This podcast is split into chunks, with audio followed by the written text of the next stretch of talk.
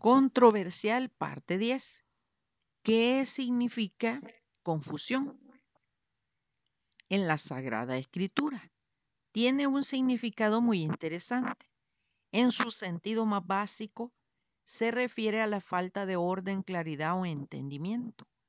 Al revisar su etimología, su significado se profundiza.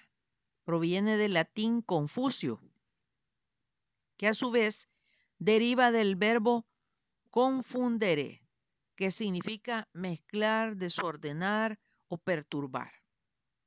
En el contexto bíblico, la confusión se presenta como una consecuencia del pecado y la desobediencia humana. Uno de los muchos ejemplos que la Sagrada Escritura registra sobre la confusión es la historia de la Torre de Babel en los primeros capítulos del Génesis. La confusión también puede ser entendida como una falta de entendimiento o discernimiento espiritual.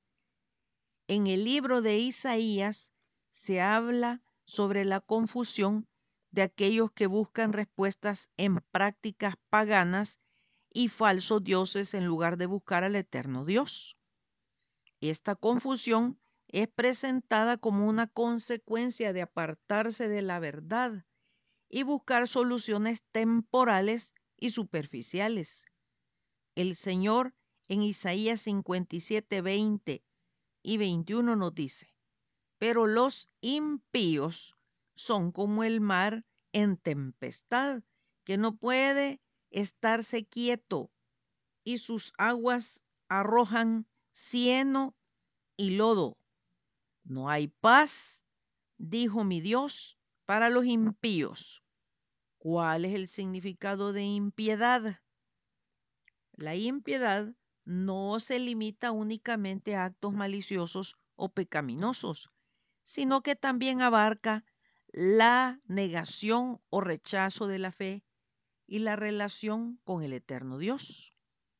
En muchos pasajes bíblicos, los impíos se contrastan con los justos, que son aquellos que viven en obediencia a la voluntad de Dios. Un ejemplo de ello lo encontramos en las ciudades de Sodoma y Gomorra. La escritura describe a sus habitantes como impíos debido a su corrupción moral y su falta de temor al Dios santo. No podemos negar que nuestra época se caracteriza por mucha confusión que con el paso de los años se ha ido diversificando y perfeccionando. El Señor Jesucristo es la verdad encarnada. Vino a mostrarnos con su ejemplo el camino de salvación. El Altísimo Dios buscando al humano, mientras que la religión es el intento humano buscando al Dios eterno. Por esta razón, el Señor Jesús no habló de religión, sino de comunión con su Padre. La religión tiene implícita la confusión. Desde luego nace del orgullo humano. Leamos cómo en Hechos 20, del 25 al 30, el apóstol Pablo exhorta al despedirse. Y ahora he aquí, yo sé que ninguno de todos vosotros, entre quienes he pasado predicando el reino de Dios, verá más mi rostro. Por tanto, yo os protesto en el día de hoy que estoy limpio de la sangre de todos, porque no he rehuido anunciaros todo el consejo de Dios. Por tanto, mirad por vosotros y por todo el rebaño en que el Espíritu Santo os ha puesto por obispos para apacentar la iglesia del Señor, la cual Él ganó por su propia sangre. porque yo sé que después de mi partida entrarán en medio de vosotros lobos rapaces que no perdonarán al rebaño. Y de vosotros mismos se levantarán hombres que hablen cosas perversas para arrastrar tras sí a los discípulos. A propósito, leamos el creyentenque con el tío Chon. Los Confucios. Ay, sobrino, espero que le caiga bien la peperecha y la honesta con café. Después que le explique este tipo de creyentenque. Yo le llamo los Confucios, pero no por el filósofo chino Confucio, sino porque son creyentenques confundidos, arrevesados, patas arriba, y por llevársela de religiosos estudiados, se meten en camisa de once varas, o sea, grandes problemas, estudiando locuras y doctrinas que no están en la Sagrada Escritura, confundiendo a la gente y lo peor, muchos satisfaciendo deseos carnales como terapia, argumentando que lo hacen por la voluntad de Dios. Hay líderes religiosos que están muertos o en la cárcel por haber engañado con otras doctrinas en el nombre de Dios. Y lo interesante es que las prácticas sexuales inmorales siempre están presentes. En el fondo es lo que querían, pero necesitaban una loca doctrina para convencer a sus seguidores. Lea lo que pasó en la iglesia de Pérgamo y que puede suceder en cualquier iglesia. Pero tengo unas pocas cosas contra ti, que tienes ahí a los que retienen la doctrina de Balaam, que enseñaba a Balac a poner tropiezo ante los hijos de Israel, a comer de cosas sacrificadas a los ídolos y a cometer fornicación. Y también tienes a los que retienen la doctrina de los nicolaitas, la que yo aborrezco. Apocalipsis 2, 15, 14 y 15. La palabra de Dios es la más confiable y no necesito complementarla con ninguna doctrina extra desagradable al Señor. Tenemos también la palabra profética más segura, a la cual hacéis bien en estar atentos como a una antorcha que alumbra el lugar oscuro, hasta que el día esclarezca y el lucero de la mañana salga en vuestros corazones. Segunda Pedro 1:19. Quien no lee la palabra de Dios está expuesto a engaños, saqueo de su dinero o le hagan cometer actos inmorales. Mucho cuidado. Fácil. Leamos, estudiemos, meditemos la palabra de Dios.